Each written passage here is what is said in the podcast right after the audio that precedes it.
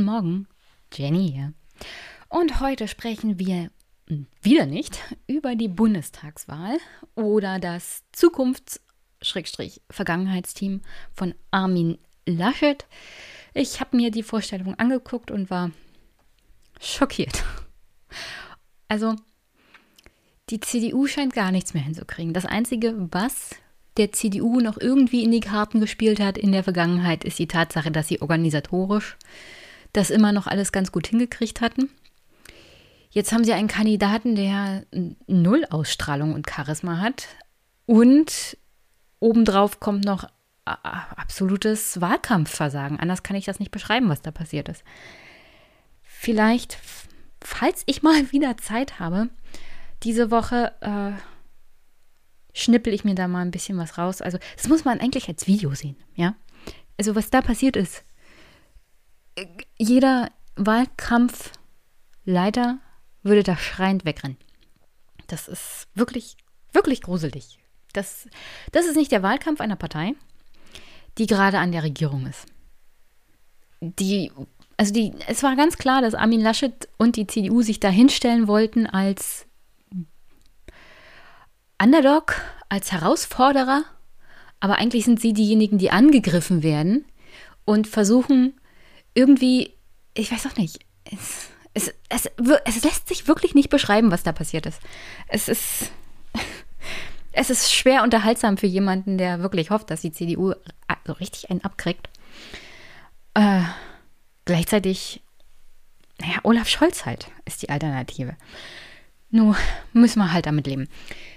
Ich versuche heute euch davon fernzuhalten, von den ganzen Umfragen und dem Wahlkampf-Chaos. Und das ist halt, ich weiß immer noch nicht, was ich genau von diesem Wahlkampf halte. Deswegen machen wir heute was anderes. Und was anderes heißt, mit Steffen Mau zu sprechen. Und es geht um sein Buch Sortiermaschinen, die Neuerfindung der Grenze im 21. Jahrhundert.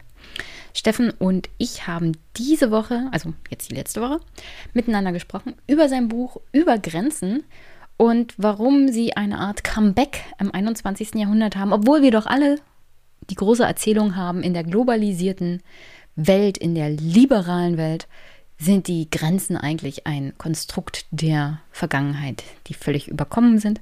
Nun, sie feiern ein Comeback und die meisten kriegen es gar nicht mit. Darüber hat Steffen Mau gesprochen.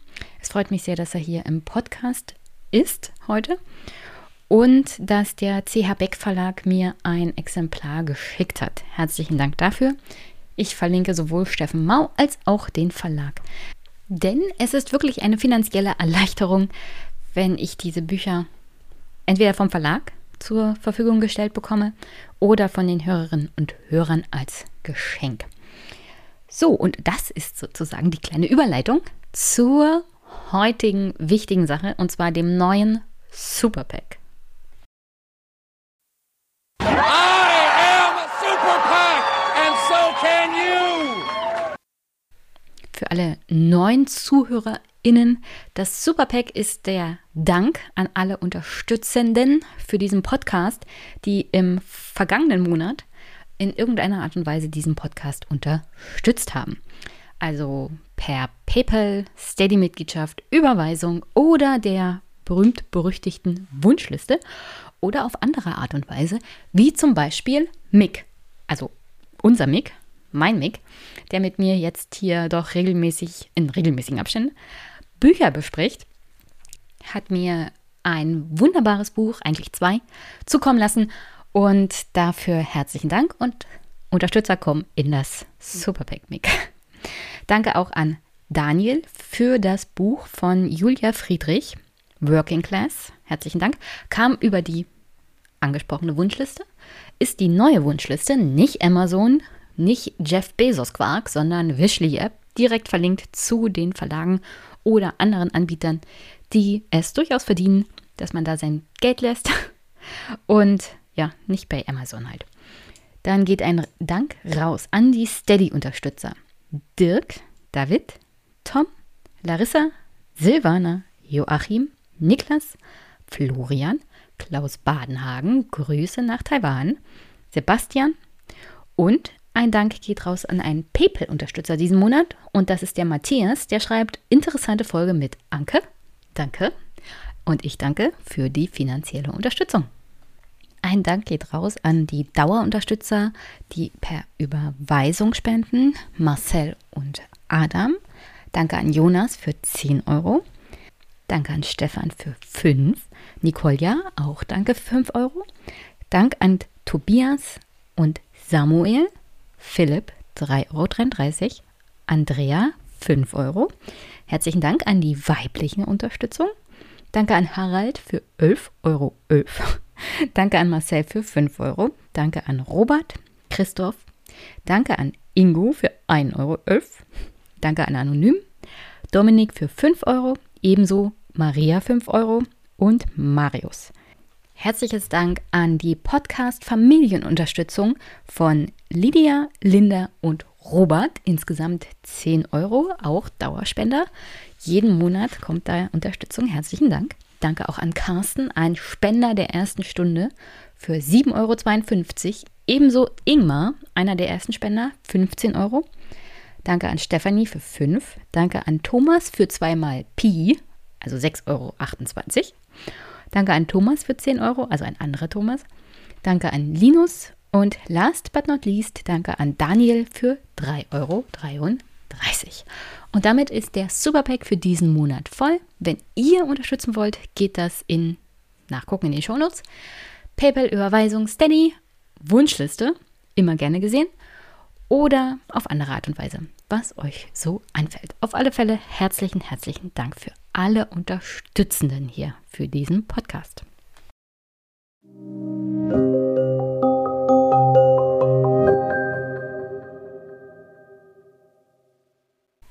Und an der Stelle nochmal danke für die Unterstützung. Ich habe immer mal ein bisschen schlechtes Gewissen in letzter Zeit, weil ich überhaupt nicht mehr zu den Monologen komme. Ich nehme mir immer so viel vor, vorher noch irgendwie einzuwerfen, was in, die, in der Woche so los war. Problem ist, neben dem Job, also dem Fulltime-Job, der mir die Wohnung bezahlt und der Vorbereitung vor allem von Buchlesen und Gespräche führen, schaffe ich es gar nicht mehr so richtig, also diese Monologsachen zu machen. Und ich hoffe, das ist in Ordnung für die Hörenden hier. Also gebt mir mal Feedback, was ihr so denkt. Ob das so in Ordnung ist, ob sich der Podcast da richtig weiterentwickelt hat weil darüber mache ich mir dann doch hin und wieder Gedanken. So, und an der Stelle gebe ich natürlich zu, das Angebot ist doch tatsächlich besser geworden, denn jemand wie Steffen Mau hätte ich mir vor drei Jahren nicht zugetraut, in den Podcast zu holen. Gab ja einen Grund, warum man, also ich mit Monologen angefangen habe. Und das ist, weil ich mich nicht an Gesprächspartnerin getraut habe. Dieser wird sozusagen präsentiert von Albrecht von Lucke, der mir das Buch und den Gesprächspartner empfohlen hat. Und dann habe ich gedacht, mehr als Nein sagen kann er nicht. Und er hat Ja gesagt. Und vielleicht kommt er ja mal wieder. Heute sprechen wir, wie gesagt, vorhin schon erwähnt, über Grenzen, die neuen Sortiermaschinen, wie sie sich weiterentwickelt haben und wo sie vielleicht die alten geblieben sind. In diesem Sinne, jetzt erstmal viel Spaß mit Steffen Mau, Sortiermaschinen und mir.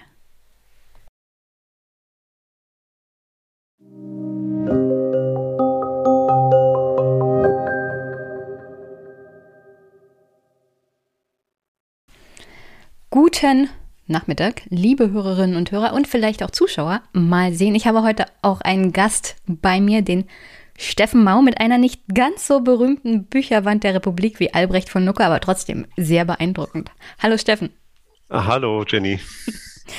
Steffen Mau ist deutscher Soziologe und Professor für Makrosoziologie am Institut für Sozialwissenschaften der Humboldt-Universität in Berlin oder zu Berlin, heißt das, heißt das ja besser.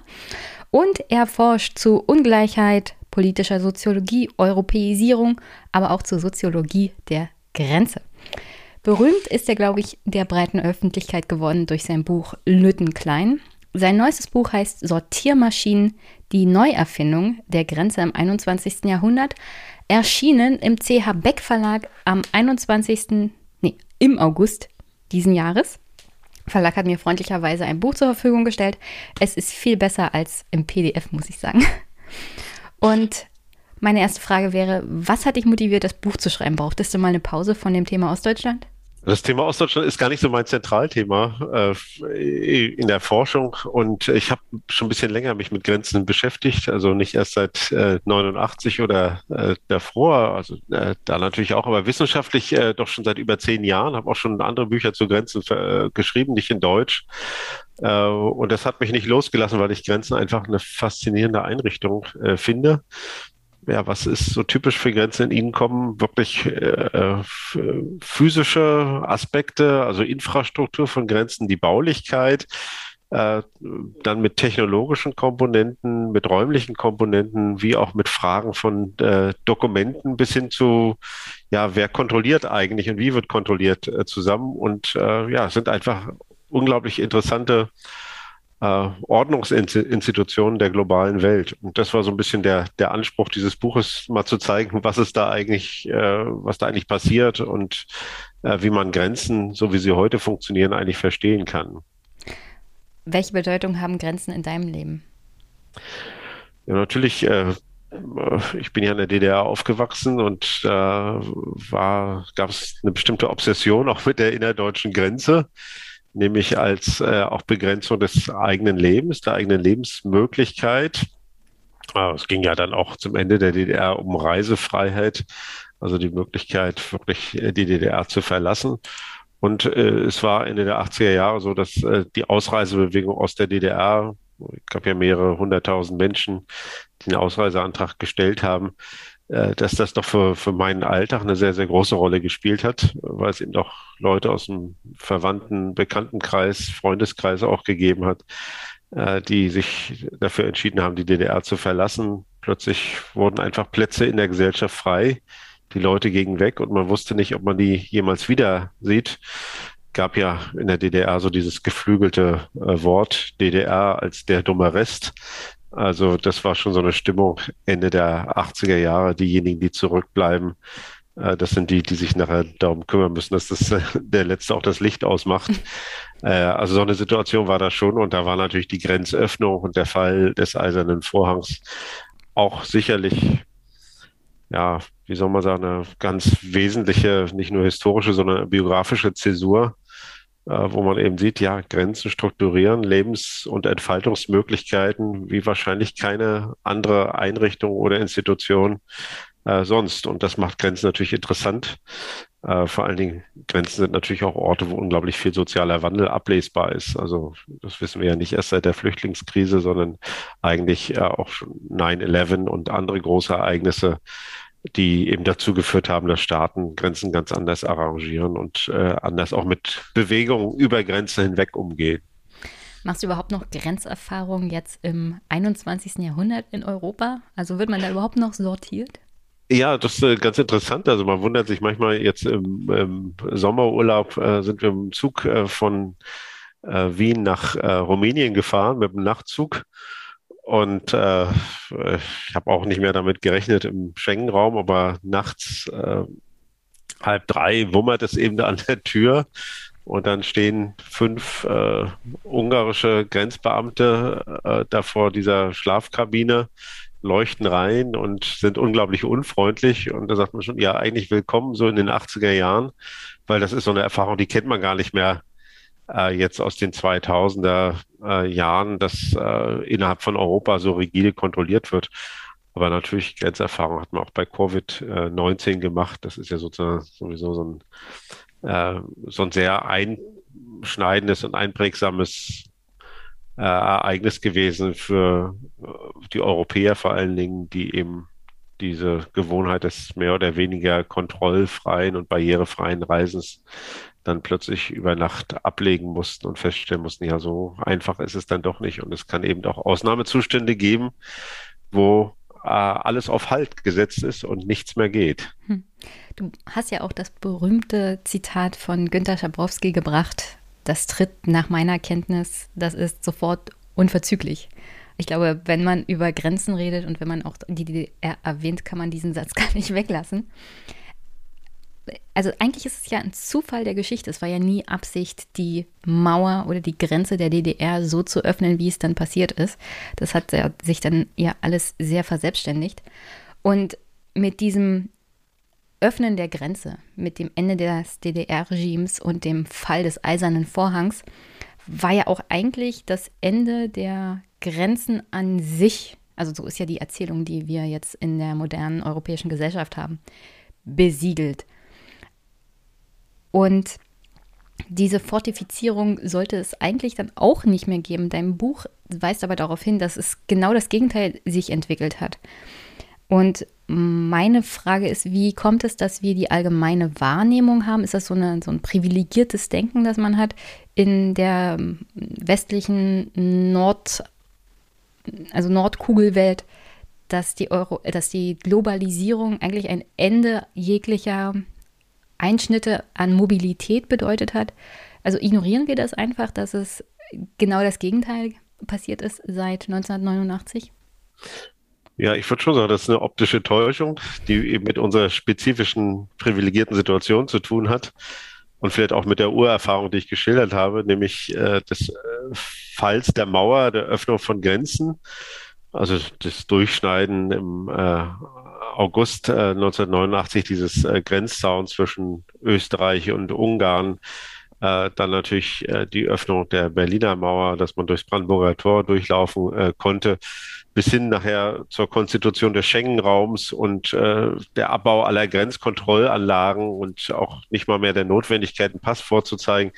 Das ist letztendlich so eine äh, ganz wichtige äh, historische Erfahrung gewesen, die uns dazu verleitet hat, immer nur zu sehen, dass Globalisierung und Europäisierung Grenzabbau mit sich bringen und gar nicht mehr zu sehen, dass es auch Grenzaufbau und Grenzhärtung gibt. Und das ist ja so eine Kernthese dieses Buches, dass es äh, eigentlich eine Gleichzeitigkeit von Entgrenzung und Vergrenzung äh, gibt oder auch von Mobilität und Immobilität. Also das sind zwei Erfahrungen, die beide in der Globalisierung ihren Platz haben und sogar ursprünglich aufeinander äh, zu beziehen sind. Denn in dem Moment, wo wir viel mobiler äh, und äh, geworden sind, wo wir eben viel leichter auch Grenzen überfliegen oder überschreiten oder überfahren können. Genau in dem Moment hat sich für andere eben eine ganz andere Grenzerfahrung hergestellt, nämlich eine der Exklusion des äh, Ausschlusses der Barrierewirkung äh, von, von Grenzen. Aber diejenigen, die gut mobil sein können und für die sich dann diese Möglichkeitsräume auch eröffnen, äh, für die ist es wahrscheinlich schwer zu sehen, dass es auch dieses andere gibt. Äh, das steht vielleicht jetzt perspektivisch im Schatten der eigenen äh, Erfahrung. Und deswegen glaube ich, ist es eben auch falsch gewesen, dass dieser, dieses Globalisierungsnarrativ uns immer von einer offener werdenden Welt, äh, von Grenzporosität und von der freien Zirkulation von allen möglichen irgendwie Dinge berichtet hat und so suggeriert hat. Also dass Grenzen eigentlich obsolet werden oder ihre Wirkmächtigkeit verlieren, sondern da würde ich äh, schon sagen, da ist eine sehr einseitige Erzählung produziert worden, die eben genau sozusagen die äh, Kollateral äh, Entwicklungen, die mit dieser Öffnung einhergingen, äh, ja vollständig übersehen und ausgeblendet hat, obwohl man sie natürlich auch wusste. Wir haben ja auch über das äh, Fortress Europe gesprochen oder neue Wohlstandsgrenzen, die es auch gibt. Aber die haben wir doch letzten Endes nicht so zentral genommen oder wir haben sie als ja, Globalisierungsbremsen interpretiert, die dann irgendwann auch nochmal gelöst werden. Was unterscheidet eigentlich die Grenze der DDR? Also ich mache das jetzt mal als, also die Mauer, die Grenze alten Typs fest, von den Sortiermaschinen des 21. Jahrhunderts. Ja, die Grenze der DDR war erstmal eine territoriale Grenze, also eine Fortifizierung oder Grenzhärtung, Aufbau von Schutzwellen. Ähm, äh, ich habe neulich einen interessanten Dokumentarfilm gesehen über äh, Konstrukteure der DDR-Rollschranke. Das waren so Schranken, die an Grenzübergängen installiert wurden und die so ein bisschen an so einer Schräge äh, angebaut waren und dann von der Seite in Autos, die so durch Grenzdurchbrüche versuchten, dann hinein äh, prallen sollten, sind auch Menschen äh, ums Leben mhm. gekommen bei solchen äh, Aktivitäten. Aber da gab es eben in dieser Reportage Leute, die ihr Leben lang eben damit verbracht haben, diese Art von äh, ja, brutaler Rollschranke äh, zu optimieren. Äh, und die DDR-Grenze war natürlich auch eine Einschlussgrenze. Also die bezog sich auf die eigene Bevölkerung, gar nicht unbedingt auf äh, den Zugang von außen, hat sich zwar als äh, antifaschistischen Schutzwahl selbst beschrieben, jedenfalls durch die Partei und Staatsführung, aber de facto war es natürlich eine Einschlussgrenze. und äh, was ist, ist der. Ist, es, ist die DDR-Grenze in dem Sinne was Besonderes gewesen? Weil die meisten ja, Grenzen ja eigentlich den Sinn haben, auszusperren. Ja, das ist was Besonderes, ist äh, kein Einzelfall. Also Nordkorea hat auch eine Einschlussgrenze und in gewisser Weise. Die Grenze der, von Afghanistan ist jetzt, glaube ich, auch so eine. Ja, ist, ist eine Mischung zwischen einer Einschluss- und einer Ausschlussgrenze. Äh, also da sind beide Aspekte relevant.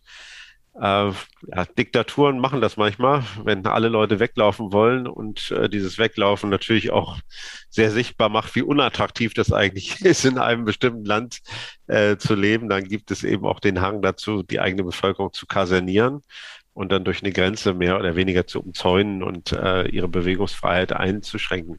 Aber zurück zu der Frage, was ist eigentlich die alte Grenze? Also ich würde Grenze heute anders verstehen als die DDR-Grenze, nämlich indem ich sage, die, die Grenze ist gar nicht mehr notwendigerweise territorial definiert. Also sie findet nicht nur am Gebietsrand statt, äh, umgrenzt nicht eine Fläche, sondern man könnte viel weiter gehen. Das versuche ich in dem Buch auch zu zeigen. Also ich sage, die Grenze findet überall dort statt, wo Kontrolle ausgeübt wird. Und wenn man auf die Funktion der Grenze geht, also auf die äh, Form der Kontrolle von Mobilität, auch der Ermöglichung oder Verhinderung von Mobilität, dann sieht man die Grenze plötzlich überall. Also wir haben ja keine äh, kontrollierte Grenze mehr zu, zu Tschechien oder zu Polen oder zu Frankreich. Also könnten wir eigentlich sagen, wir sind ja grenzenlos, gibt es eigentlich gar nicht mehr. Aber wenn man auf die Kontrollaspekt geht, dann stellt man plötzlich fest, ja, die deutsche Grenze, die ist eben äh, möglicherweise die griechisch-türkische Grenze oder die bulgarisch-türkische Grenze oder die polnisch-belarussische Grenze äh, oder vielleicht auch äh, die Grenze äh, zwischen der Türkei und dem Iran. Oder es ist auch die Grenze in den Maghreb-Staaten oder es ist die Grenze in der Subsahara.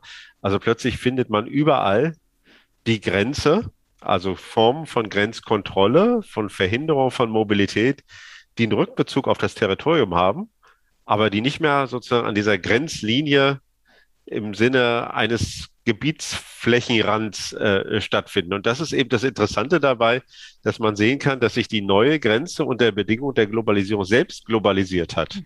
Also die Grenze ist nicht mehr territorial fixiert, hat keinen festen Ort mehr, sondern sie ist eine flexible, eine räumlich bewegliche Grenze geworden. Macht das das einfacher und für die Staaten, die, also die wollen ja kontrollieren, wer sich in sie hineinbewegt. Es geht ja hauptsächlich um den, um die Verhinderung von Mobilisierung von Menschen oder unerwünschten Menschen in dem Fall.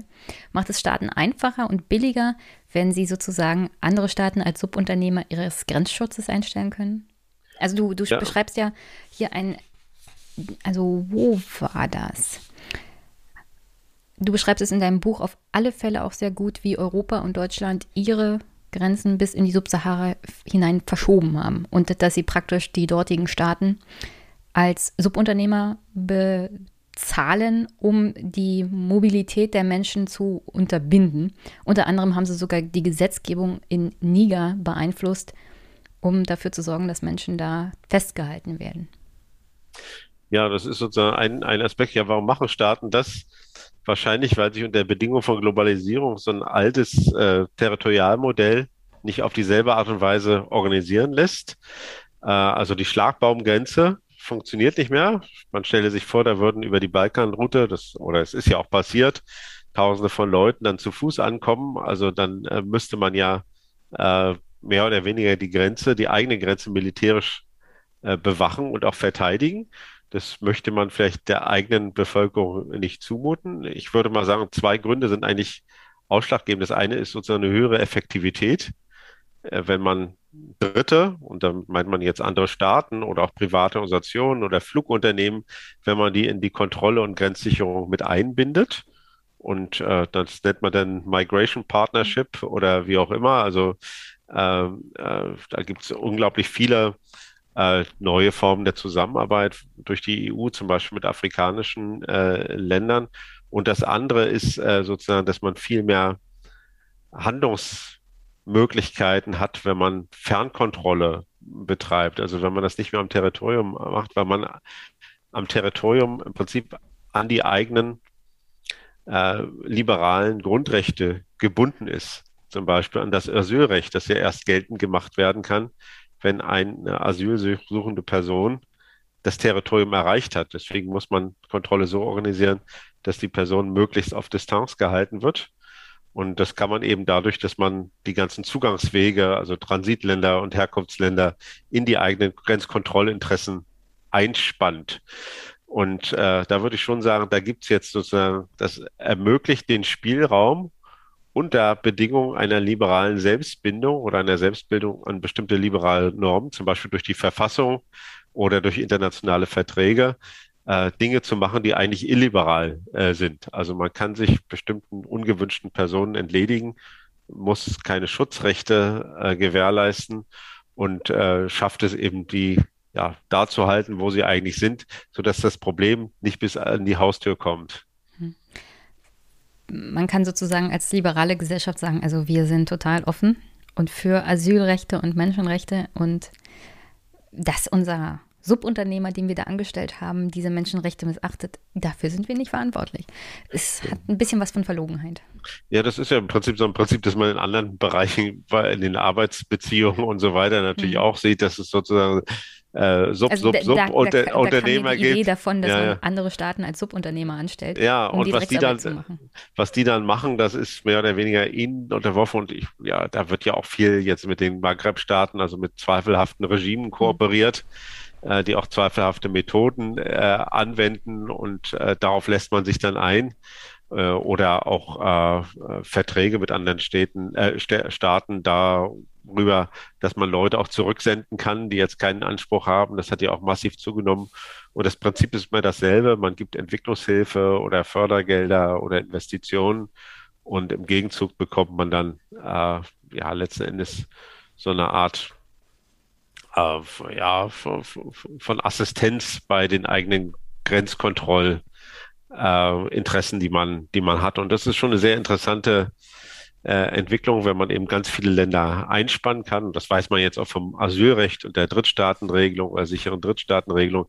Wenn man äh, von, nur von sicheren Drittstaaten umzingelt ist und wenn man äh, schafft, dass alle Transportunternehmen nur Leute äh, mitnehmen, die auch tatsächlich ein Visum zum Beispiel haben oder einen legalen Aufenthaltstitel, dann kann eigentlich äh, de facto niemand kommen und einen Asylantrag stellen, weil man dazu das Territorium erreichen muss. Und das ist eben dann unter diesen Bedingungen äh, nicht möglich. Also von daher ist das, ja, man könnte sagen, ja, ja auch eine moralisch zweifelhafte Form die wir natürlich auch pflegen, um unser gutes Gewissen zu behalten. Also mhm. es wäre wahrscheinlich viel, viel schwieriger, das zu bewerkstelligen und morgens vielleicht in, das, in den Spiegel zu schauen und zu fragen, ja, wo bleibe ich eigentlich mit meinen liberalen Maßstäben, wenn das Ganze sozusagen direkt an unserer Grenze äh, stattfinden äh, würde. Und ich denke mal, der Sommer 2015 mit den in äh, Budapest gestrandeten äh, Geflüchteten die aus, äh, vor allen Dingen eben aus Syrien äh, kamen, war ja so ein Moment, wo die Leute plötzlich im europäischen Haus schon waren und wo man gesehen hat, gesehen hat dass die äh, Orban-Regierung äh, viel drastischer und äh, auf viel ja, menschenverachtende. Äh, ja, menschenverachtende Weise sozusagen bereit ist, äh, sich von allen liberalen äh, Selbstverständlichkeiten zu verabschieden. Aber ein paar andere Länder, darunter eben die deutsche Regierung unter Angela Merkel, dazu nicht bereit sind. Und es ist schon sehr interessant. Also ich habe immer Parallelen gesehen zwischen diesem Ereignis 2015 und dem Sommer 1989, wo die Leute auf demselben, also Ostdeutsche, auf demselben Budapester Bahnhof äh, kampiert äh, haben und auf die Ausreise gewartet haben und dann mit Zügen von Budapest über die DDR in die Bundesrepublik West ausreisen konnten.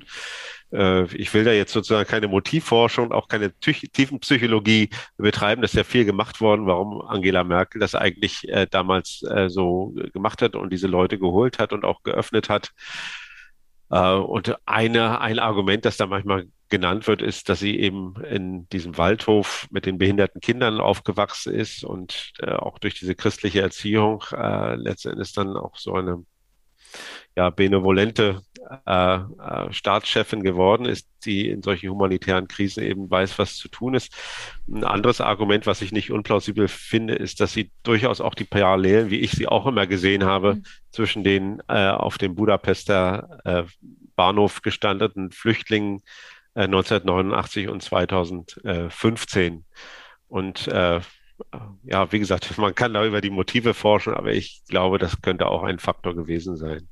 Ja, die Bilder ähneln sich und ich, also nur wenn ich dran denke, dass es, also wie sich die Geschichte da im Prinzip wiederholt hat und gleichzeitig die Gegenwehr in der Bevölkerung aber derart zugenommen hat, dass die AfD Auftrieb dadurch erlangt hat. Ja, das ist sehr interessant, weil äh, gerade bei den Ostdeutschen müsste man ja eigentlich sagen, dass es da so eine Art äh, kollektive Erinnerung gibt an eigene Fluchterfahrung oder von Fluchterfahrung äh, von äh, Familienmitgliedern, von Freunden, Bekannten, Kollegen. Vielleicht ist äh, es ja die Bevölkerung, die zurückgeblieben ist, die das im Osten ablehnt. Und ja, das könnte sein, dass äh, Sympathie hat.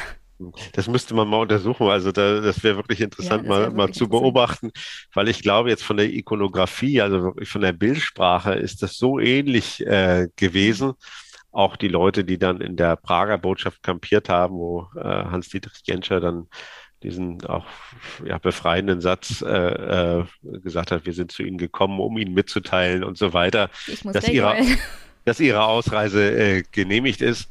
Und äh, sozusagen mit, diese, mit dieser historischen Erfahrung, äh, gerade der, der Ostdeutsche, für die das ja auch unglaublich emotionalisierend ist, äh, hätte ich eigentlich schon erwartet, äh, dass es da ein stärkeres auch Grundverständnis gibt äh, für Leute, die ihr Land verlassen, die sich in einer einem Wagnis befinden, in einer Fluchtsituation, wo es nicht vor und wo es nicht zurückgeht, äh, mit dem Drang auch in Richtung äh, Freiheit, neues Leben äh, zu begründen und sozusagen, dass das dass ja, zum, äh, dass das nicht gesehen wurde äh, von vielen Leuten in Ostdeutschland, das war für mich schon enttäuschend in gewisser Weise, denn da war ja die Auffallung gegen jedwede Art von Flüchtlings- oder Fluchtbewegung und Aufnahme war ja deutlich stärker jetzt als im doch äh, auch in diesen ja vor allen Dingen urbanen akademischen äh, Milieus im Westen, die man dann eben am Hauptbahnhof in München sehen konnte. Hm. Oh, zurück zu den Sortiermaschinen, sonst muss ich hier wirklich noch heulen und das ist echt peinlich. Ähm, du schreibst ja, also wir haben ja, haben ja gerade darüber gesprochen, über die Externalisierung sozusagen der territorialen Grenze. Trotzdem kommt es äh, vor allem in den Jahrzehnten nach dem 11. September zunehmend zu einer Fortifizierung der Grenze. Also ist das, also muss man das zusammendenken, dass das eine, also die Externalisierung der Grenze nicht ohne die Fortifizierung geht? Gibt es da einen Zusammenhang? Ja, das weiß ich noch nicht genau, so ganz genau, ob es da einen Zusammenhang gibt. Äh, erstmal tritt es beides gleichzeitig auf, also sind wirklich bei zwei ganz wesentliche Entwicklungen, die Verlagerung von Grenzkontrolle eben in Transit- und Herkunftsländer. Und dann kann man eben äh, sehen, dass vor allen Dingen seit 2000 es zu einem massiven Mauerbau oder Zaunbau gekommen ist äh, ist immer interessant, die Zahl von 1950 bis 89 hatten wir eine relativ stabile Zahl global an Mauergrenzen, 12, 15, äh, 16 äh, an der Zahl. Die wichtigste war natürlich dann die Ost-West-Blockgrenze. Und äh, dann ging die Zahl ein bisschen runter, aber nur ganz, ganz wenig. Und dann äh, seit 2000 ist sie eben massiv angestiegen auf jetzt über 70 sogenannte fortifizierte äh, Grenzen, wenn man es ein bisschen anerzählt, sogar über 100. Also ganz, ganz viele Grenzen weisen eben äh, wieder eine Form von physischer Baulichkeit auf, die eben äh, ja mehr oder weniger ja mit diesen mittelalterlichen Grenzen zu tun haben und gar nicht so mit modernen Grenzen. Und äh, ich glaube, beides passiert gleichzeitig. Also sind wahrscheinlich verschiedene Strategien, die als ein Paket kommen. Ich finde es so frappierend. Also gestern gerade in der Süddeutschen nochmal gelesen, dass äh, in Europa jetzt zwölf Länder von 27 Mitgliedsländern äh, wieder neue Mauer- oder Zaungrenzen gebaut haben. Äh, und äh, Polen baut das jetzt zu Belarus, äh, äh, Österreich hat ein kleines Stück gebaut zwischen Slowenien und Kroatien. Beide Mitglieder der EU ist ein äh, Zaun gebaut worden zwischen Ungarn und Serbien äh, an, am Tunnel in Calais, äh, also der Tunnel Frankreich, äh, Großbritannien. Äh, an ganz vielen Orten sind eben Grenzen dieser ja, oder harte Grenzen wieder entstanden, wo sie eigentlich schon weg waren. Und das ist eben diese Parallelität von Öffnung und dann wieder neuer Schließung. Und die Schließung passiert eben auf unterschiedliche Weise mit der alten Form der Grenzmauer, mit der neuen Form der Grenzverlagerung. Und das dritte sind dann eben diese Smart Borders, äh, also die Digitalisierung der Grenze, was sicher auch eine ganz entscheidende und zukünftig vielleicht auch die entscheidendste Entwicklung sein wird. Hm. Na, das mit Polen ist interessant, weil darüber wird, glaube ich, wenig gesprochen, aber sie haben unglaublich viele auch Flüchtlinge, Flüchtlinge aus der Ukraine in den letzten Jahren bekommen. Und ich glaube, die Situation in Weißrussland macht es natürlich auch für viele Menschen unabdingbar, da wegzukommen. Das könnte ein Grund sein, warum Polen da die Grenze sozusagen wieder hochzieht per Mauer. Aber das liegt dann wahrscheinlich hauptsächlich auch deswegen daran, dass wir auf europäischer Ebene das Problem der Verteilung von Flüchtlingen immer noch nicht wirklich besprochen haben. Und selbst wenn dann Polen jetzt mit dem Thema ankommen würde, würde aus Brüssel vielleicht kommen, naja, okay, ihr wollt euch bei der Verteilung von Flüchtlingen beteiligen, dann reden wir mal über syrische Flüchtlinge. Das ist auch ein bisschen tragisch ja, eigentlich. Man hat ja lange, äh, waren ja eigentlich sozusagen die, die, diese Frage der, der, der Wanderung von Menschen oder auch der Fluchtmigration war das ja etwas, was nur die südeuropäischen Länder betroffen hat, also vor allen Dingen Italien, Lampedusa. Und da hat sich äh, Europa 15 Jahre eigentlich nicht drum geschert, dass dieses Problem. Italien macht äh, das schon. Ja, das war ja immer virulent, immer wieder gab es auch äh, Skandalisierung des Ganzen. Und da hat man auch wieder geflissentlich drüber weggesehen und äh, äh, auch akzeptiert, äh, dass das Italien irgendwie alleine äh, lösen muss. Auch das ganze Dublin-Abkommen und so weiter, das sind ja alles äh, ja, auch rechtliche äh, Arrangements, äh, die eben die Kosten dieser Randlage dann auch diesen Randländern in der Europäischen Union äh, auferlegen. Wir haben ein globales Problem. Es wird ja mehr äh, Migration geben. Es wird auch Klimamigration äh, massiv ge geben. Und äh, natürlich wird man da vielleicht nicht mehr hinkommen, wenn man sagt, wir finden jetzt eine Aufnahmequotierung äh, innerhalb der Europäischen Union und nehmen jedes Jahr 200.000 Leute auf. Äh, das wird wahrscheinlich nicht so einfach zu bewerkstelligen sein. Es gibt ja auch viele Vorbehalte in, äh, in den Ländern.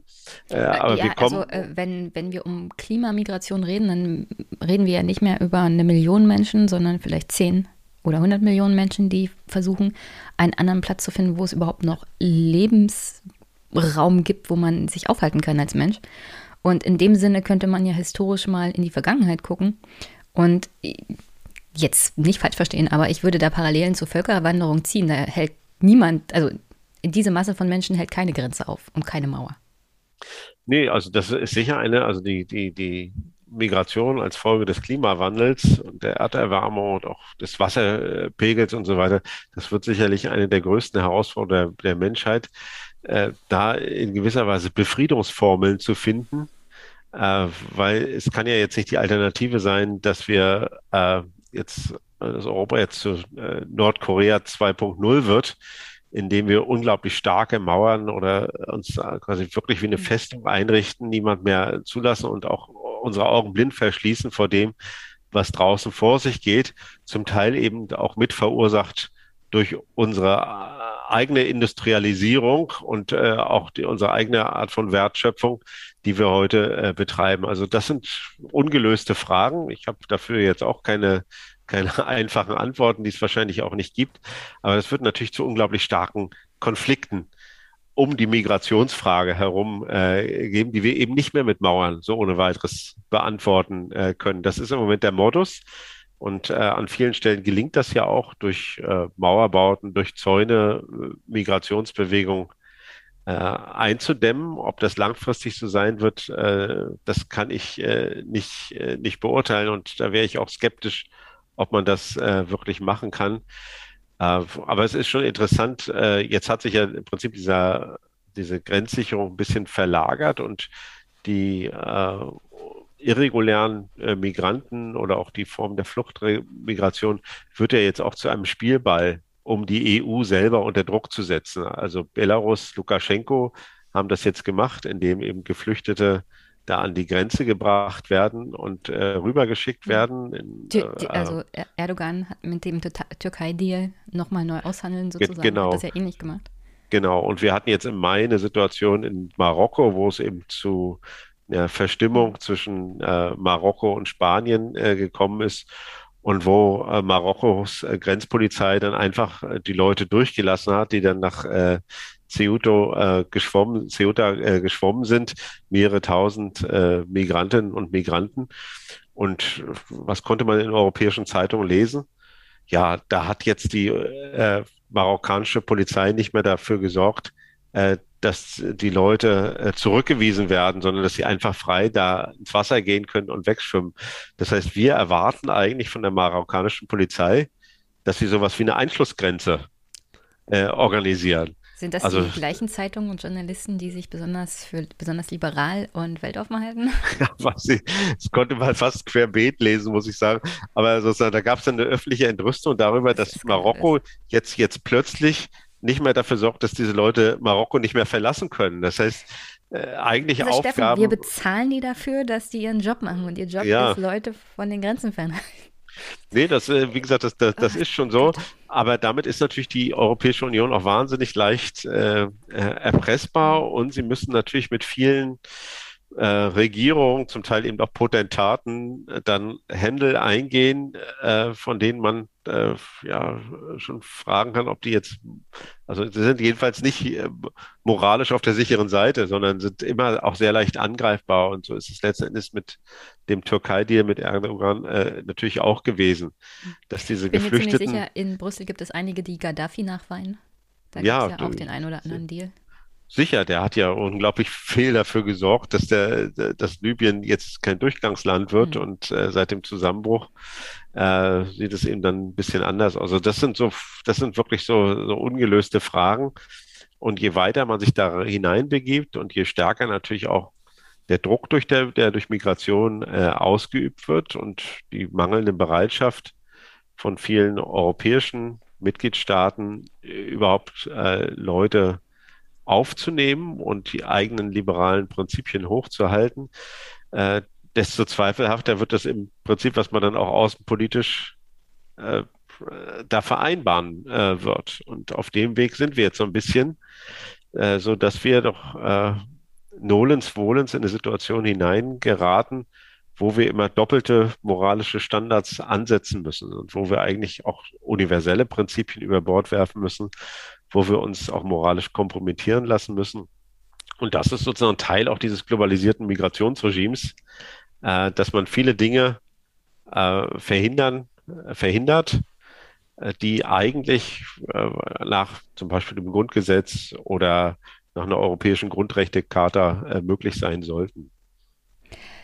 Vielleicht ist ja der Bau von solchen physischen Grenzen wieder zunehmend, du beschreibst es, glaube ich, auch in deinem Buch, in dem du Wendy Brown zitierst, eine Verlegenheitshandlung, weil man nicht mehr in der Lage ist, das zu erfüllen, was man denkt, als Staat erfüllen zu müssen, nämlich Kontrolle zu haben über die eigenen Grenzen. Und man kann der Situation nicht mehr Herr werden, weil man will Menschen nicht reinlassen, also baut man Mauern und gibt so den, also täuscht so Kontrolle über die Außengrenzen vor. Ja, das, es gibt so eine These, ne, dass das so relativ stark über die Theatralik von. Mauern funktioniert. Also wenn man so Trump Mauer ist das ganz ja. gute Beispiel für, ja, für Theatralik. Äh, ja, und äh, dass man sozusagen dann Sicherheit erstmal äh, suggeriert. Und äh, es gibt ja manche Autoren, die deswegen sagen, ja, Mauern nützen eigentlich nichts. Ich, äh, äh, ich sehe das eher skeptisch. Ich sage, Mauern sind nach wie vor sehr effektiv. Wenn es sie nicht geben würde, das wäre ja im Prinzip dann die die Gegenhypothese, dann würde es wahrscheinlich in diesen Grenzregionen ganz anders aussehen. Sie können nicht alles verhindern und Mauern werden überwunden, überklettert, umlaufen. Das ist keine Frage. Also sie erreichen häufig nicht äh, den Abschottungscharakter, den sie haben sollen. Aber äh, sie erreichen auch eine ganze Menge und äh, strukturieren eben Mobilität. Und das würde ich schon, das würde ich schon sagen. Äh, ob der Staat ohnmächtig ist, äh, bislang sehe ich das nicht. Ich glaube, der Staat ist nach wie vor ein sehr handlungsfähiger Akteur, auch in Bezug auf Grenzkontrolle. Äh, ja, natürlich. Ich meinte ja nur, dass, also vielleicht denken manche Politiker, man kann mehr tun oder man kann mehr Wählerstimmen damit gewinnen, wie zum Beispiel Donald ja. Trump, indem man diese Symbolik macht, obwohl andere Tätigkeiten viel effektiver sind. Also alles das, was die EU in der Subsahara macht. Oder äh, es wurde auch viel jetzt an über, also in der Anfangszeit über die Grenzübertritte zwischen Mexiko und USA gesprochen, als Biden das übernommen hat. Kamala Harris wurde sozusagen als Botschafterin in die lateinamerikanischen Länder mhm. geschickt. Und im Prinzip geht es da auch nach dem Motto, also behaltet mal eure Leute bitte bei euch und wir bezahlen euch dann gerne dafür, aber ähm, bleibt mal zu Hause. So war die Botschaft im Großen und Ganzen. Die Deals sind ja letztendlich so ein bisschen ähnlich. Ne? Also das ist immer dieselbe Struktur. Man sagt irgendwie, Mexiko bekommt als Mitglied der NAFTA eben freien Zugang auch zu amerikanischen Märkten. Da gibt es keine extra Zölle. Und im Gegenzug muss Mexiko eben seine Südgrenze besser schützen und abdichten, äh, damit man eben keine Leute aus äh, Venezuela oder Bolivien oder wo auch immer äh, äh hat, die dann bis an die mexikanische-amerikanische Grenze herankommen.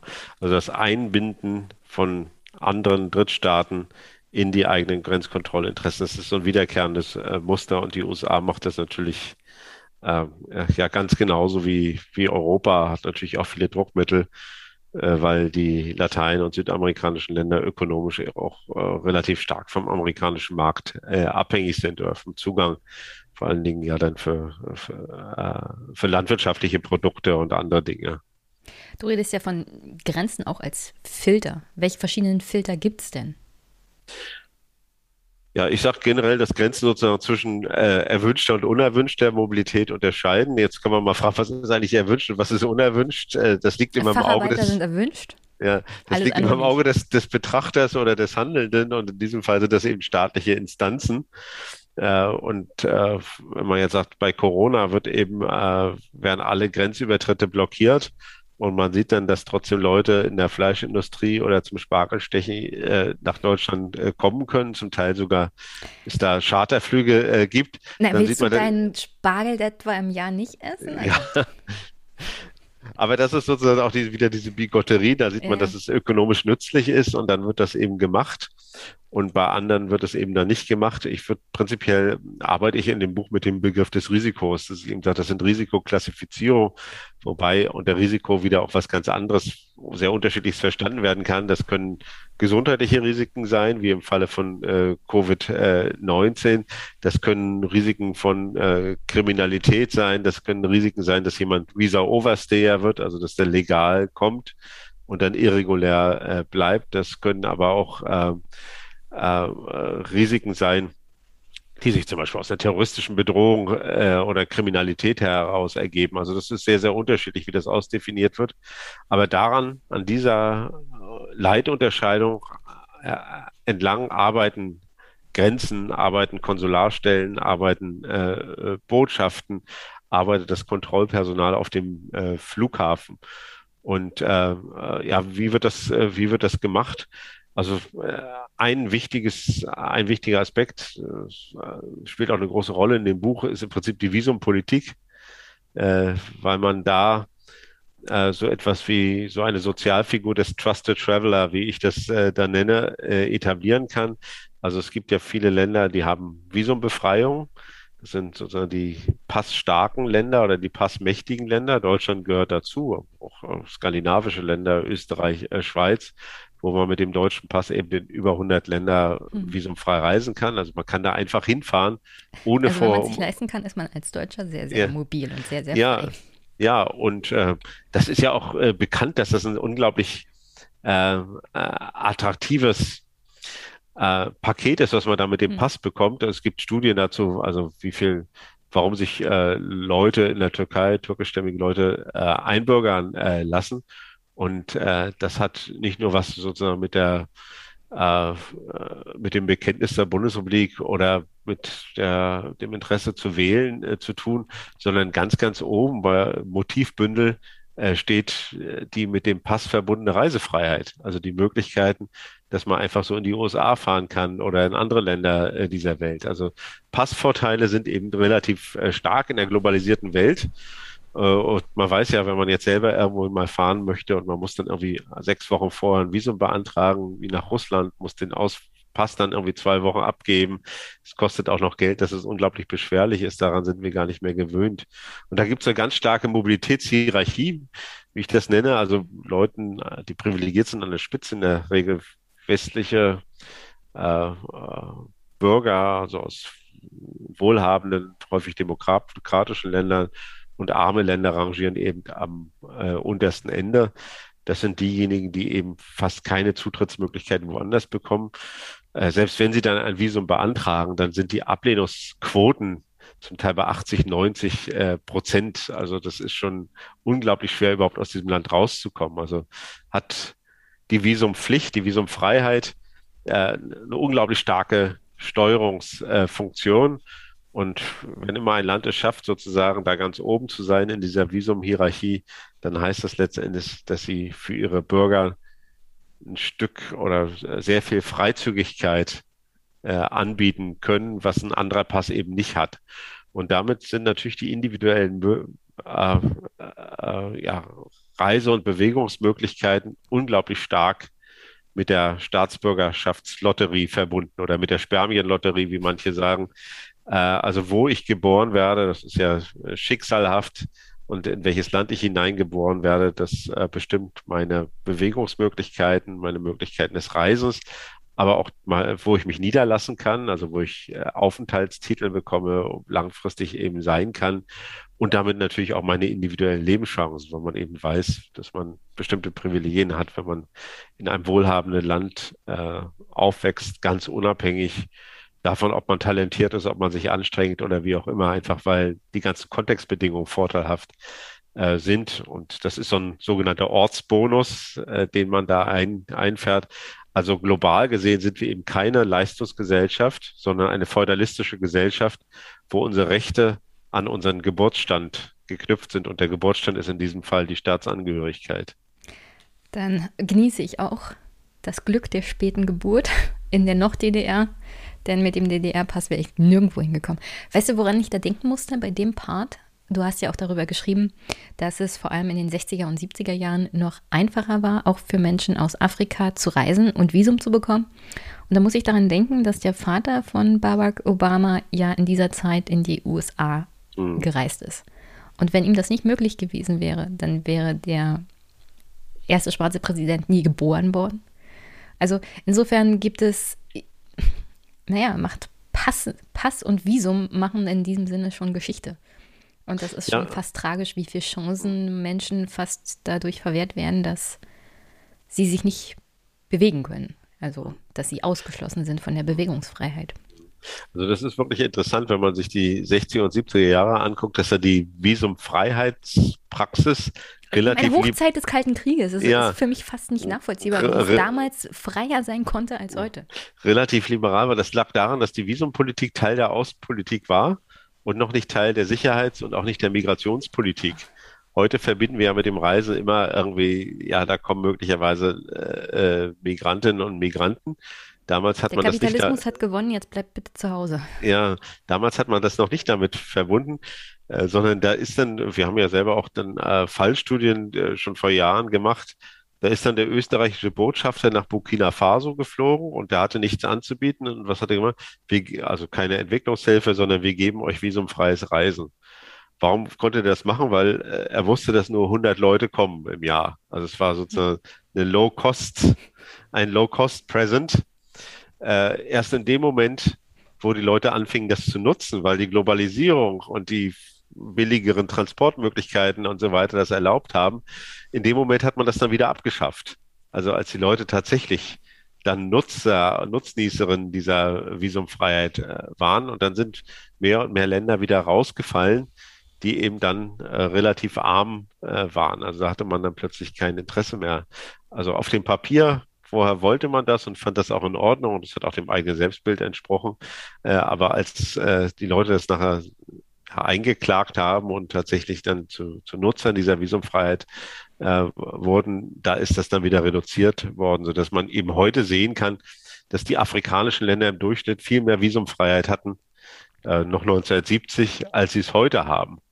Äh, heute ist eben das alles verriegelt und äh, kommt vielleicht noch ein zweiter Effekt dazu, dass alle europäischen Staaten jetzt dasselbe machen. Hm. Früher war das mehr oder weniger so ein Flickenteppich.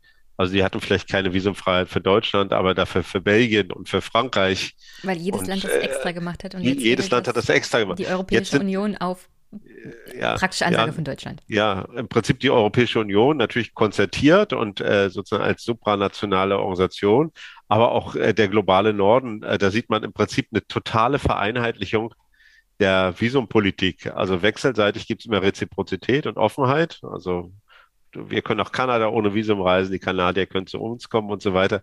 Aber ein asymmetrisches oder nicht reziprokes Verhältnis mit dem globalen äh, Süden und alle machen dasselbe. Alle haben im Prinzip dieselben Listen von visumbefreiten mhm. Ländern und damit ist natürlich die Barrierewirkung viel, viel stärker als wenn das jetzt so zufällig äh, verteilt ist. Dann kann man vielleicht nicht nach Deutschland, weil dafür kann man nach Kanada. Aber jetzt machen Kanada und Deutschland eben äh, das äh, haben identische, mehr oder weniger zu 90 Prozent identische Listen. Der globale Norden hat sich organisiert.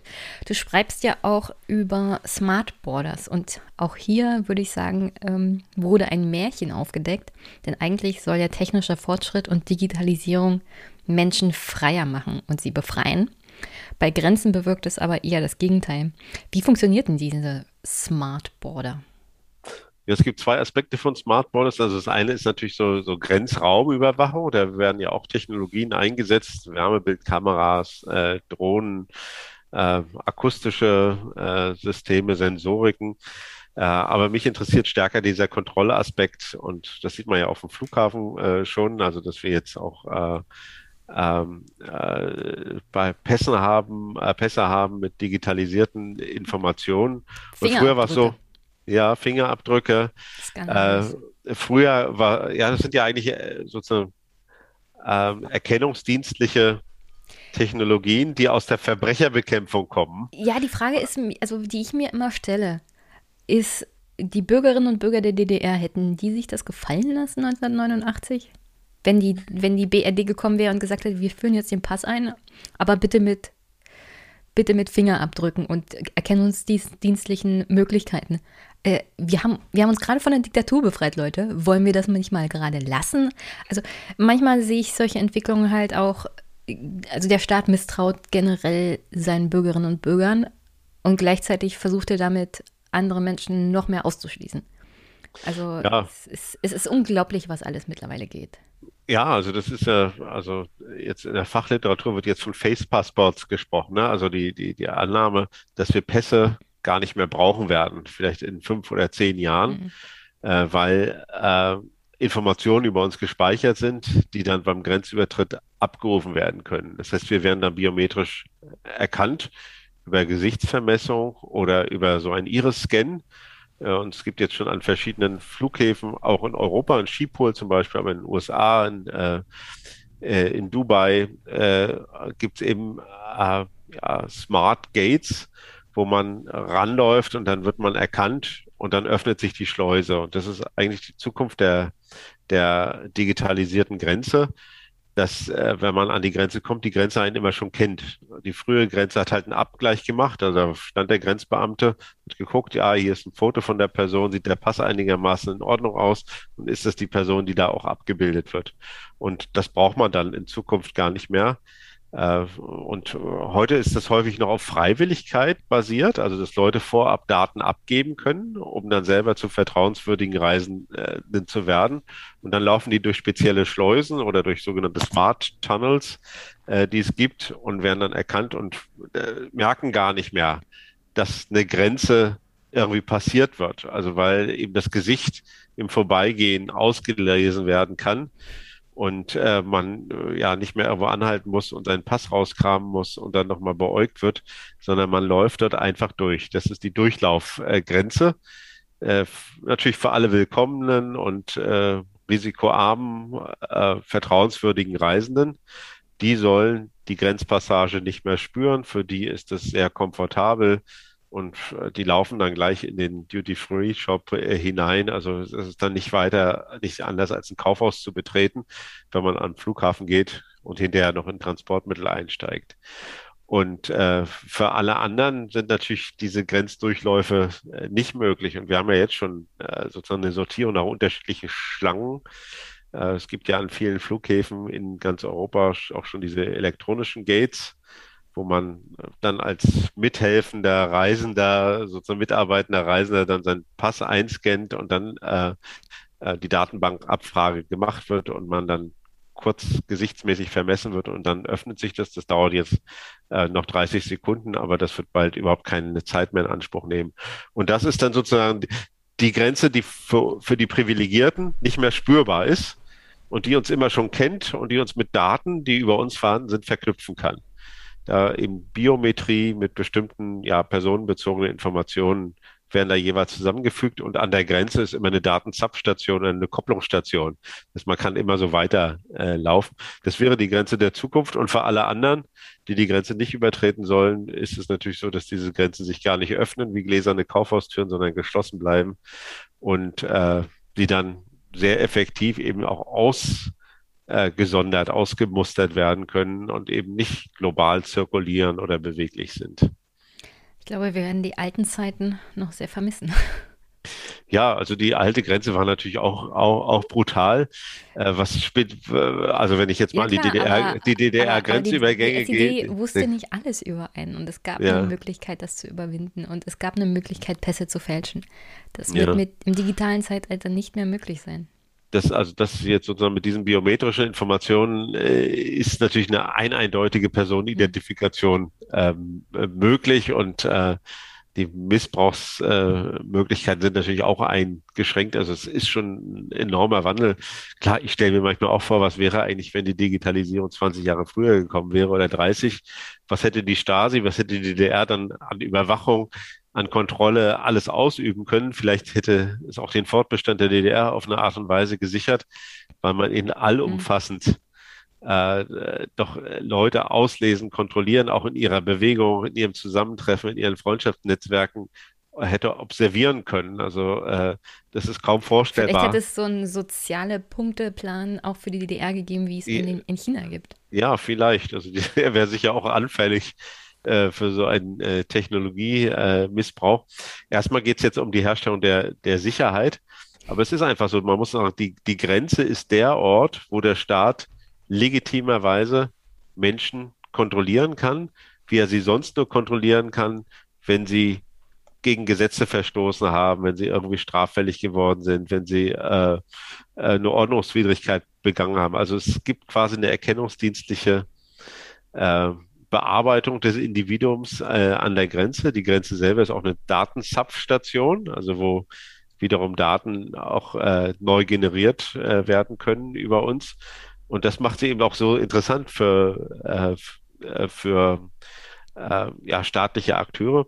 Und sie können, wenn man jetzt eine digitalisierte Grenze haben, sehr fein kalibrieren und den Unterschied machen zwischen erwünschten und unerwünschten äh, Reisenden weil sie eben sehr viel Informationen haben und äh, weil sie auch äh, sozusagen sehr einschneidende Ausschlüsse produzieren äh, können, wenn man eine digitale Narbe hat oder als äh, durch die Merkmalskombination äh, als nicht vertrauenswürdige Person klassifiziert ist, dann schließen sich einfach die Grenzen und man hat keine Möglichkeit, sie mehr zu überwinden. Also diese, diese Schwäche der Informationssysteme früher und die Löchrigkeit auch der Informationssysteme bietet natürlich auch immer die Chance, dass Leute da durchschlüpfen können, die vielleicht nicht sollten. Aber die Freiräume sind natürlich größer, als wenn man jetzt ein vollständig verzahntes auch Datensystem hat, voll Datenaustausch, Zugriff auf gemeinsame Datenbanken, wie das jetzt zum Beispiel in der Europäischen Union entwickelt worden ist. Also man, man denkt halt immer, Fortschritt und Technologie und Digitalisierung sind was Gutes. Und dann überlegt man sich, ist es denn in den richtigen Händen? Also Vertrauen wir jemanden wie Donald Trump zum Beispiel mit all dem Wissen und all den Daten ordnungsgemäß umzugehen? Wollen wir, dass das vielleicht irgendwann mal in den Händen von Leuten von der AfD landet? Also von dem Gesichtspunkt sehe ich solche Dinge immer. Und in dem Fall würde ich dann sagen, äh, Vorsicht ist vielleicht manchmal mhm. besser als Nachsicht. Und wenn es um Sicherheit geht, ich meine, wir haben ja jetzt Corona gehabt, auch gesundheitliche Sicherheit scheint viel möglich zu sein, von dem nicht viel möglich wäre, wenn es jemand von der AfD fordern würde. Aus gutem Grund ist es dann auch nicht möglich, weil es so Grundsätzliches angreift. Und deswegen bereitet mir das immer ein bisschen Sorgen und Bauchschmerzen. Vielleicht bin ich da aber auch ein bisschen zu pessimistisch. Zum Abschluss würde ich gerne einen Part aus deinem Buch vorlesen, kommt ein bisschen am Ende vor. Auch die globalisierte Welt ist ohne Zweifel eine Welt der Grenzen. Sie ist eine Welt der Mauern und Zäune und zugleich eine Welt der Vervielfältigung der Kontrolle. Ein Abgesang auf die Grenze, wie wir ihn bei den Hohepriestern der Globalisierung immer wieder hören konnten, war eine Illusion zu Lasten Dritter, die die Globalisierung nicht als End, sondern viel eher als Ausgrenzung erleben durften. Die öffentlichen Re Reaktionen auf die Corona-bedingten Grenzschließungen haben jedenfalls eindrücklich vor Augen geführt, dass zumindest westliche Gesellschaften das Entgrenzungsnarrativ so stark verinnerlicht haben, dass ihnen die Wiederkehr von Grenzen geradezu als Moment der Deglobalisierung erscheinen musste. Nicht als das verdrängte andere einer Globalisierung, in welcher Freizügigkeitsgewinne für die einen mit Begrenzung von Mobilitätsoptionen für die anderen erkauft werden. Grenzen als Sortiermaschinen sind keine Relikte der Vergangenheit, sondern sehr wandlungs- und anpassungsfähige Einrichtungen, die individuelle Lebensmöglichkeiten und die Welt insgesamt heute und vermutlich in der Zukunft ebenso mit großer Wucht zu strukturieren vermögen. Eine Universalisierung des Entgrenzungsprojekts ist nicht in Sicht. Etwas pessimistisch, aber ich denke mal, wir sollten den Podcast positiv beenden. Deswegen gibt es eine Möglichkeit, diesen ganzen Grenzen Einhalt zu gebieten. Also wie begrenzen wir die Grenzen? Ja, ich würde schon sagen, demokratische Kontrolle. Wir wissen auch erstmal wenig über, über Grenzen. Also äh, dein, dein Buch lesen, damit wir mehr. ja, das, das, Buch ist jetzt sozusagen auch äh, ja, ein Versuch, dieses äh, diese andere Seite oder dieses von uns zu wenig oder unbeobachtete äh, sichtbar zu machen und auch äh, letztendlich das, das äh, Gesamtphänomen in seiner Vielgestaltigkeit auch über, überhaupt erstmal ja in so einen, äh, einen diskursiven Rahmen zu setzen, wie wir ihn hier, wie wir ihn hier haben. Äh, und ich glaube, wenn wir das verstehen, dass es nicht nur um einzelne Grenzen, nicht nur um Mobilitäts- oder Migrationsabwehr geht, nicht nur um den Schutz des eigenen Sozialstaates, sondern dass dann eine ganze Menge mehr unterwegs ist, dann werden wir uns auch mal bewusst, dass es dann eine Herausforderung gibt. Wir haben über die Klimamigration äh, gesprochen, also dass wir da unglaublich viele ungelöste Probleme äh, äh, vor uns haben. Wie soll eigentlich eine Welt aussehen, die ungleich ist, die zugleich eine globalisierte Welt äh, sein möchte und die äh, ja dann wiederum auch in Form von Territorialität und, und Kontrolle organisiert ist? Äh, nach welchen Maßstäben soll die eigentlich leben? Nach welchen Gerechtigkeitsprinzipien? Wie sieht eigentlich eine faire Welt aus? Und das sind Dinge, äh, wie gesagt, für die habe ich jetzt auch keine einfache Lösung zur Hand, aber wir müssen äh, sehen, dass es da ein Problem gibt und dieses Problem braucht eigentlich gesellschaftliche Aufmerksamkeit. Naja, Problemerkennung ist schon mal der erste Schritt. Das, Absolut. Insofern ist Ihr Buch sehr gut. Ich kann es nur empfehlen. Ich hätte jetzt noch zwei Fragen zur Bundestagswahl. Ich lasse hier keinen Gast ohne Fragen oh zur Bundestagswahl raus. Deswegen, du bist ja auch Berater der SPD zwischenzeitlich gewesen. Also steht jedenfalls in deinem Lebenslauf. Was sagt der Soziologe Steffen Mau zur aktuellen Bundestagswahl? was soll ich sagen, das ist ein absolut volatiler äh, Prozess. Äh, äh Wahlprognosen traue ich mir noch nicht zu, obwohl das ja jetzt äh, sich so ein bisschen rausmändelt. Äh, ich hätte mir mehr Schwung in der Debatte, auch eine andere Kandidatenaufstellung äh, gewünscht. Ich glaube, wir brauchen große Auseinandersetzungen, wir brauchen auch scharfe Auseinandersetzungen, wir haben viele ungelöste äh, Probleme und ich habe so ein bisschen Angst, dass äh, viele Dinge dann auch nach der Wahl noch lange dahin dümpeln äh, könnten. Naja, Merkel äh, 2.0 scheint aktuell. Äh, ja, aber, äh, es, gibt ja, es gibt ja andere Alternativen, äh, die jetzt äh, vielleicht äh, von der Tagesordnung gerückt sind, aber ich habe natürlich meine Lieblingskonstellation, die vielleicht dann auch Wirklichkeit werden würde. Äh, aber ich glaube, wir müssen uns wirklich auch dann nach dem Wahlkampf, Angela Merkel hat vieles gut gemacht und vieles richtig gemacht, aber ich glaube, diese Politik hat sich erschöpft. Und äh, wir müssen als Gesellschaft äh, dann auch äh, eigentlich die Energie und auch ja, den Willen haben, äh, nochmal auch große Reformanstrengungen zu unternehmen so eine zumutungsfreie oder auch erschöpfte Gesellschaft ist eben nichts, nichts Gutes. Zu viele Dinge sind liegen geblieben und äh, die müssen jetzt eigentlich bearbeitet werden. Also an diesem Wahlkampf, der ja nicht wirklich Wahlkampf ist, sehe ich nicht sehr viel Aufbruchsstimmung. Also das, es scheint sich, also man, man, bei Kohl hat man ja von einer bleiernen Zeit gesprochen. Nach 16 Jahren Angela Merkel müsste man eigentlich auch davon sprechen und es hat sich wie ein, wie ein Nebel über die ganze Gesellschaft gelebt, ge gelegt und nach Kohl war Aufbruch. Und ich spüre diesen Aufbruch nicht. Also dieser Wahlkampf hätte Aufbruch sein müssen. Und eigentlich ist er bäh. Ja, es fehlt im Prinzip ein gesamtgesellschaftliches äh, Projekt, ein Reformprojekt.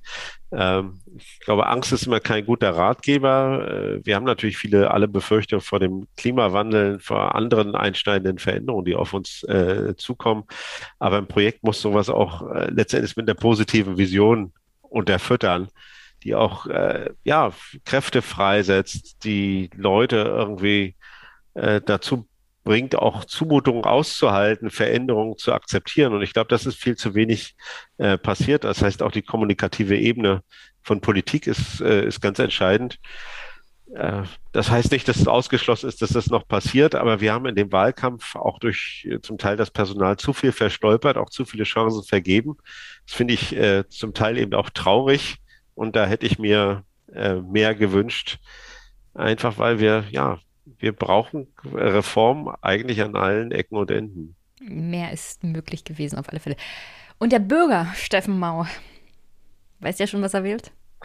Äh, ja, der ist doch, der, der weiß schon, was er wählt, aber äh, der legt auch Wert auf das Wahlgeheimnis. Ja, ich, du musst dir nicht sagen, was. Hauptsache, du bist schon entschieden, denn ich weiß es immer noch ich, nicht. Ich, ich habe noch nicht gewählt, aber ich bin entschieden. Ich beneide jeden, der es schon weiß. Ich bin immer noch sehr, sehr unentschieden, weil es so.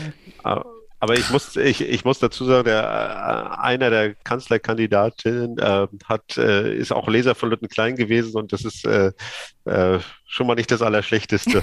Das ist schon ein, ein Argument für, oder? Ja, ein, ein, ein Leser zu haben, der dann Bundeskanzler wird, ist ja nicht so schlecht.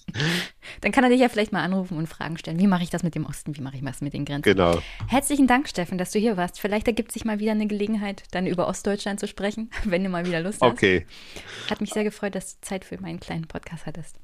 Mich auch. Dir alles Gute und dann hoffentlich bis zum nächsten Mal. Bis dann. Tschüss. Tschüss.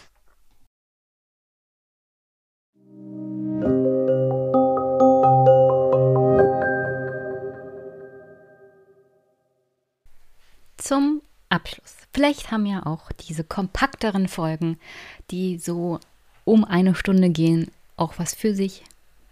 Dann wird vielleicht auch komplett durchgehört und was gelernt und ja, in diesem Fall ein wunderbares Buch gekauft. Ich kann es nur empfehlen.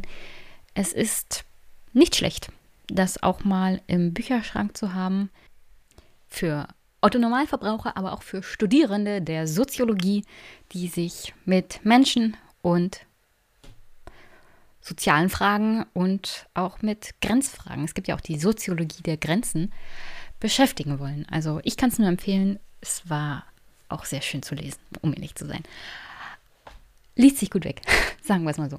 Nicht so anstrengend wie Sarah Wagenknecht oder Friedrich Merz. Die sind so Benchmark für schlechte Bücher und schlechten Schreibstil. Das werdet ihr mit Steffen Mau sicherlich nicht bekommen.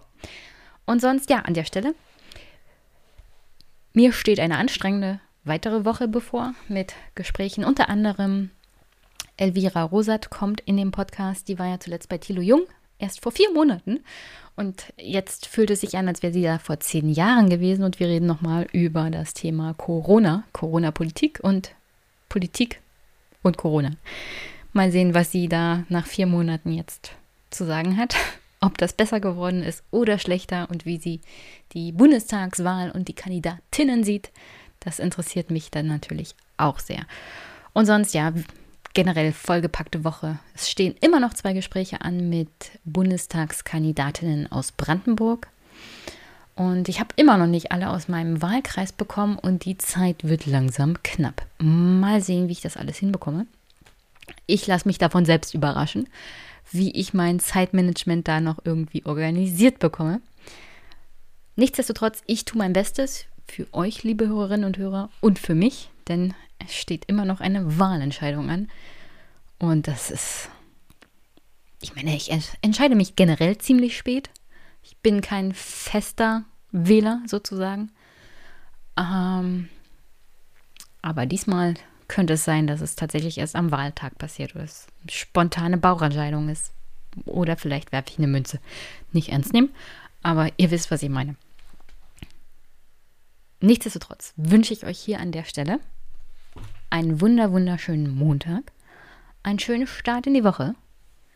Wir hören uns. Bis bald.